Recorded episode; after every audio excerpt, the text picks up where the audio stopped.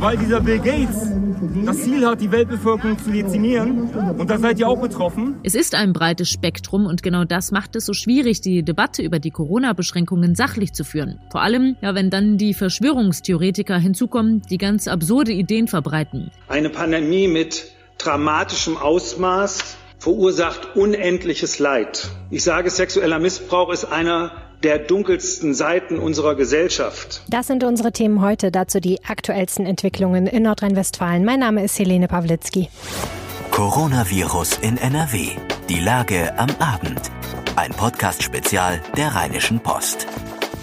Folge 40 unseres täglichen Coronavirus-Podcasts. Jeden Abend die wichtigsten Infos zur Corona-Krise in der Region, in Deutschland und der Welt. Das bekommt ihr bei uns, ein Spin-off des Aufwacher-Podcasts der Rheinischen Post.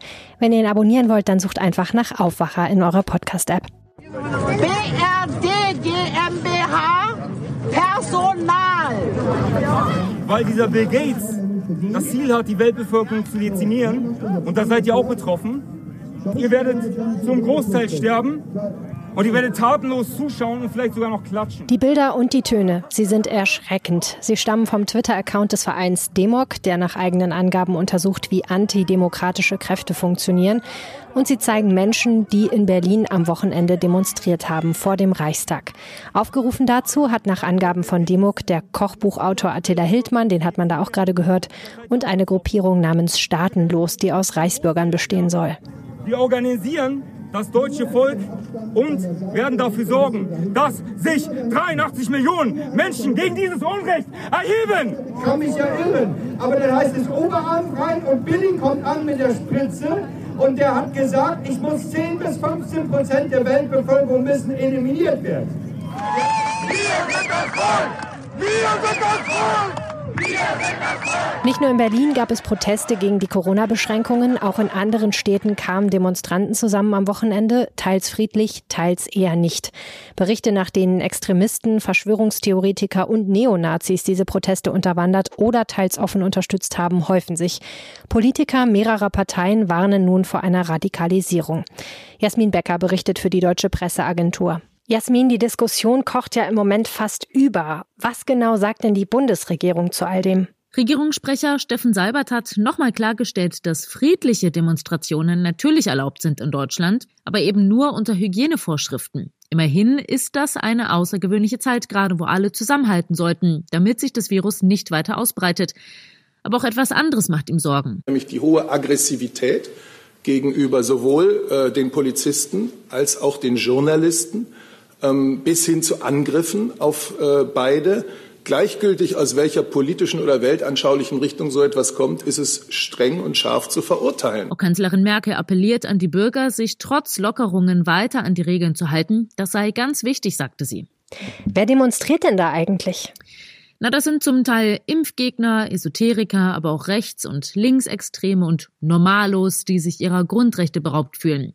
Es ist ein breites Spektrum und genau das macht es so schwierig, die Debatte über die Corona-Beschränkungen sachlich zu führen. Vor allem, ja, wenn dann die Verschwörungstheoretiker hinzukommen, die ganz absurde Ideen verbreiten. Viele fordern, die Demos aufzulösen, aber das würde ja die Demonstranten nur weiter aufheizen. Thüringens Gesundheitsministerin Werner meint, die Polizei müsse sich besser vorbereiten. Das sei nur fair denjenigen gegenüber, die sich an die Regeln halten. Kanzlerin Angela Merkel hat übrigens auch angesichts dieser Demonstration nochmal zur Vorsicht beim Umgang mit der Pandemie gemahnt. Ihr sei berichtet worden, dass viele Menschen am Wochenende ohne Schutzmasken einkaufen gewesen seien, sagte Merkel nach Informationen der DPR aus Teilnehmerkreisen in einer Videoschalte des CDU-Präsidiums. Zum Teil sei dieses Verhalten sogar als Mutprobe angesehen worden, kritisierte die Kanzlerin. Das Gebot sei aber immer noch, sich an die geltenden Abstandsregeln zu halten. Bundesgesundheitsminister Jens Spahn, ebenfalls von der CDU, hob nach diesen Informationen in der Schalte hervor, Deutschland sei bislang auch deswegen so erfolgreich im Umgang mit der Pandemie gewesen, weil sich die Bürger an die Einschränkungen gehalten hätten. Er forderte die Menschen auf, Hygienestandards weiter einzuhalten. Gleich sprechen wir über ein anderes, auch sehr erschreckendes Thema, Gewalt gegen Kinder und Jugendliche. Gab es davon mehr, als Schulen und Spielplätze noch geschlossen waren? Mehr Infos nach weiteren Nachrichten aus der Region. Kurz vorher ein Hinweis in eigener Sache. Möglich ist dieser Podcast, weil viele von euch uns mit einem RP Plus Abo unterstützen. Vielen Dank dafür. Mit weniger als fünf Euro im Monat sorgt ihr dafür, dass wir für euch recherchieren können. Wer mitmachen will, findet das Angebot auf rp-online.de slash Aufwacher-Angebot. Das ist die Lage am Montag, dem 11. Mai 2020 um 16 Uhr. In NRW gibt es laut Robert Koch Institut 35.132 bestätigte Fälle. 1.437 Menschen sind in NRW an den Folgen einer Covid-19-Erkrankung gestorben. 30.443 Menschen wurden als genesen registriert. Die Zahl der Infektionen in Nordrhein-Westfalen verdoppelt sich im Moment statistisch gesehen alle 35 Tage. Die Reproduktionszahl, also die Zahl, die angibt, wie viele weitere Menschen ein Infizierter ansteckt, liegt nach Maßstäben des Robert Koch Instituts bei 1,14. Das sagte Gesundheitsminister Karl-Josef Laumann heute. Bundesweit schätzt das RKI die Reproduktionszahl auf 1,13. Immer die aktuellsten Zahlen und Nachrichten findet ihr in unserem Live-Blog auf RP Online. Das nordrhein-westfälische Wirtschaftsministerium hat erst vier Tage nach dem Hinweis auf eine gefälschte Corona-Soforthilfeseite im Internet das Landeskriminalamt LKA informiert. Das geht aus einem Bericht des Ministeriums an den Landtag hervor. Zur Begründung heißt es, man habe vorher keine Hinweise auf konkrete Betrugsversuche gehabt. Nach Schilderung von Wirtschaftsminister Andreas Pinkwart von der FDP hatte das Ministerium am 4. April einen ersten Hinweis auf eine Fake-Seite. Das Ministerium warnte daraufhin verstärkt im Netz und machte sich auf die Suche nach weiteren Fake-Seiten. Drei Tage später tauchte der Schilderung zufolge eine gefälschte Seite als erster Treffer bei Google auf, weil diese Seite offenbar als Werbeschaltung via Google lief. Daraufhin habe das Ministerium versucht, die Fake-Seite abschalten zu lassen. Erst als das nicht klappte, informierte das Ministerium am 7. April das LKA und erstattete Anzeige. Am gleichen Abend beschloss das Ministerium in Absprache mit dem LKA den vorläufigen Stopp der Auszahlungen. Bei Deutschlands größtem Fleischverarbeiter Tönnies haben am Montag im Schlachtbetrieb in Reda-Wiedenbrück Corona-Massentests begonnen. Nach dem Ausbruch des Coronavirus in einer Fleischfabrik der Firma Westfleisch in Coesfeld sollen in Nordrhein-Westfalen alle bis zu 20.000 Mitarbeiter in Schlachtbetrieben auf das gefährliche Virus getestet werden. In Bochum wurden bei solchen Tests 22 Infizierte festgestellt. Gesundheitsminister Karl-Josef Laumann von der CDU forderte von Schlachthofbetreibern ein schlüssiges Hygienekonzept. Dabei gehe es nicht allein um den Betrieb, sondern auch um die Wohnsituation der Arbeiter und um den Transport von der Wohnung zum Schlachthof, sagte Laumann am Montag in Düsseldorf. Von den rund 1200 Beschäftigten von Westfleisch in Coesfeld seien mittlerweile rund 1000 getestet. Bei 249 sei eine Infektion nachgewiesen, sagte Laumann weiter. Im Kreis Coesfeld sind insgesamt bislang 780 Ansteckungen nachgewiesen. Laut Robert Koch Institut lag die Zahl der Neuinfektionen im Kreis bei knapp 96 pro 100.000 Einwohnern in den letzten sieben Tagen und damit deutlich über der festgelegten Obergrenze. Viele der von Montag an landesweit geplanten Lockerungen. Viele der von heute an landesweit geltenden Lockerungen, etwa für Gaststätten und Geschäfte, werden damit vor Ort um eine Woche verschoben, wie der Kreis ankündigte. Die nordrhein-westfälische Landesregierung sieht derzeit keine Grundlage, um den geplanten Bonus für Altenpflegekräfte auch in allen anderen Gesundheitsberufen zu zahlen. Das stellte Gesundheitsminister Laumann in einem Bericht an den Düsseldorfer Landtag fest. Der Gesundheitsausschuss befasst sich am Mittwoch mit dem Thema. Die Bundesregierung will bis zu 750 Millionen Euro in ein Sonderprogramm zur Erforschung und Entwicklung eines Impfstoffs investieren. Das sagt Bundesforschungsministerin Anja Karliczek. Dies ergänze die international bereits zugesagten Gelder Deutschlands. Es gehe um eine Ausweitung der Studien und die spätere Sicherung der Produktion. Es sollten bei der Entwicklung mithilfe des Sonderprogramms Studien mit einer größeren Anzahl von Probanden ermöglicht werden, als dies sonst üblich sei. Dies verspreche schnellere Fortschritte. Russland weist nach einem Rekordanstieg der Neuinfektionen mehr Fälle aus als Großbritannien und Italien. Nach offizieller Zählung legte das Land um knapp 12.000 Fälle auf rund 221.000 zu. Damit liegt Russland nur noch hinter den USA und Spanien. Die Zahl der bekannten Todesfälle stieg um 94 auf 2009. Im Laufe des Tages soll es Beratungen in Regierungskreisen über eine Anpassung der seit März geltenden Beschränkungen gegen die Epidemie geben. Touristen können den Kölner Dom wieder besuchen. Ab sofort dürfen sich bis zu 200 Menschen zeitgleich in der Kathedrale aufhalten, wie das Domkapitel in Köln mitteilte. Die Besucher müssten einen Mund-Nasenschutz tragen, Abstand zueinander halten und auf einem abgesperrten Weg gehen. Der Chorumgang bleibe ebenso wie die Domschatzkammer vorerst geschlossen. Auch Turmbesteigungen und Führungen seien noch nicht möglich.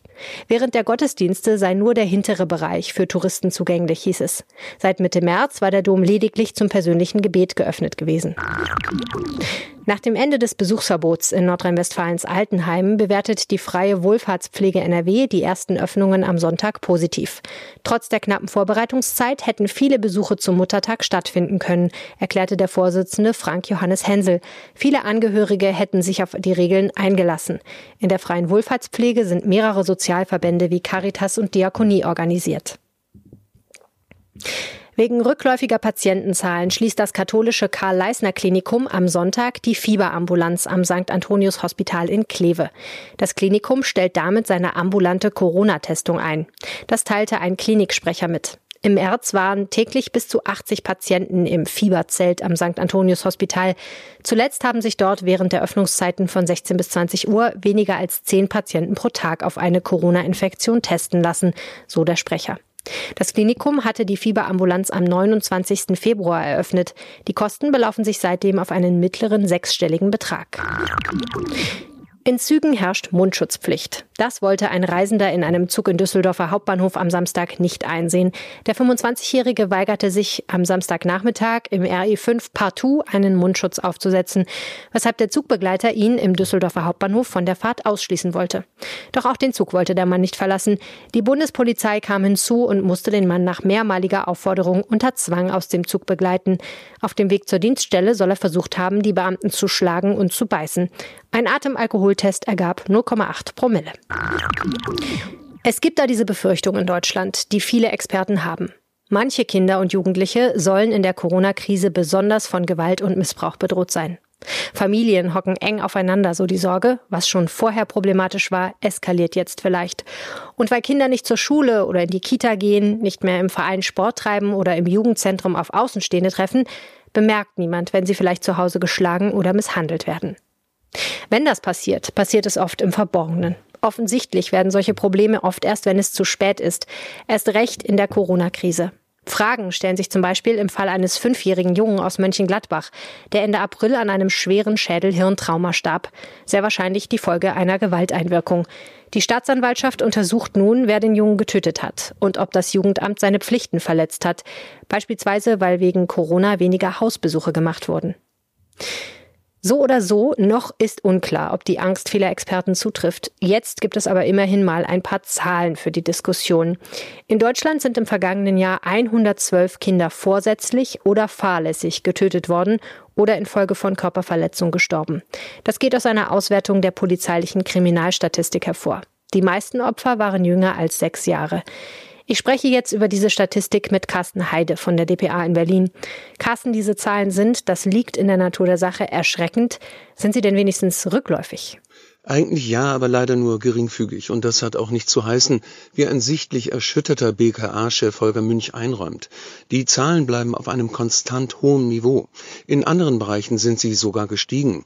So wurden 2019 fast 16.000 Kinder Opfer von sexueller Gewalt. Und ebenso hoch ist die Zahl der Opfer sexuellen Missbrauchs. In den letzten Jahren wurde ja auch viel über Kinderpornografie in diesem Zusammenhang berichtet. Gibt es denn dort einen Rückgang? Nein, leider im Gegenteil. Hier gibt es sogar einen Zuwachs von 65 Prozent. Ich wiederhole 65 Prozent. BKA-Chef Holger Münch dazu. Im Internet wird der Missbrauch der Opfer grenzenlos und dauerhaft fortgesetzt. Denn was einmal im Netz ist, verbreitet sich schnell und kann kaum wieder gelöscht werden. Über 12.000 Fälle, die von der Statistik erfasst wurden. Schauen wir doch mal auf die Zeit, wo jetzt Corona die Menschen gezwungen hat, zu Hause zu bleiben. Gibt es denn jetzt schon Zahlen für diese Zeit?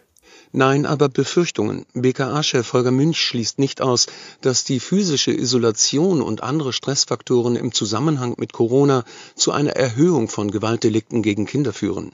Und der Bundesbeauftragte für Fragen des sexuellen Kindesmissbrauchs an Kindern, Johannes Wilhelm Röhrig, sagt, Auch sexueller Missbrauch ist eine Pandemie. Eine Pandemie mit dramatischem Ausmaß verursacht unendliches Leid. Ich sage, sexueller Missbrauch ist einer der dunkelsten Seiten unserer Gesellschaft.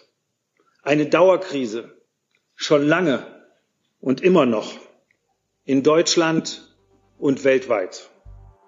Insgesamt eine sehr erschreckende Bilanz für das Jahr 2019. Vielen Dank, Carsten. Das war Coronavirus in NRW, die Lage am Abend. Ihr könnt uns eine Frage stellen zur Corona-Krise oder uns sagen, was ihr von diesem Podcast haltet.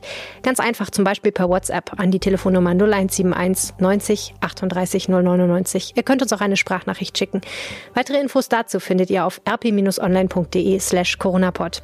Ihr könnt mir auch eine Mail schreiben an helene.pawlitzki at rheinische-post.de oder ihr findet mich auf Twitter unter Helene Pawlitzki. Wenn euch der Podcast gefällt, empfehlt ihn gerne weiter. Ihr findet ihn im Aufwacher Podcast Feed. Ihr könnt auch auf RP Online vorbeischauen auf rp-online.de slash coronapod. Und weitere Entwicklungen erfahrt ihr morgen früh wie gewohnt im Aufwacher und jederzeit auf RP Online in unserem Live-Blog. Bis morgen und bleibt gesund. Ciao. Mehr bei uns im Netz www.rp-online.de